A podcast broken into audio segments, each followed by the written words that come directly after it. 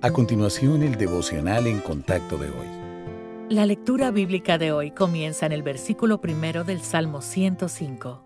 Alabad a Jehová, invocad su nombre, dad a conocer sus obras en los pueblos. Cantadle, cantadle salmos.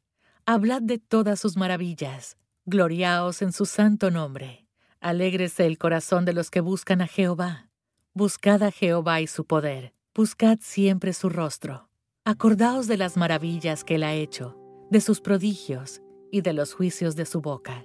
Agradecer a Dios lo glorifica y lo magnifica, pero ¿sabía usted que hacerlo también nos beneficia? El Señor no necesita nuestra gratitud, pero al darle gracias nos volvemos menos egoístas.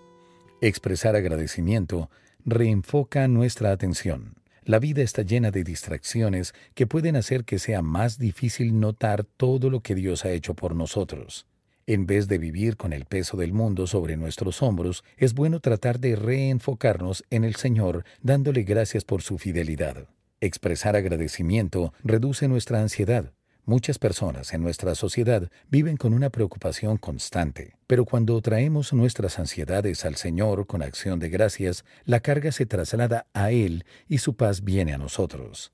Expresar agradecimiento renueva nuestra relación. La gratitud nos impide pensar que la vida cristiana tiene solo que ver con nosotros y con nuestras necesidades. Nuestra comunión con Dios mejora cuando nos enfocamos en Él. Expresar agradecimiento refuerza nuestra fe. Dar gracias nos ayuda a salir del pozo del desánimo y nos fortalece espiritualmente.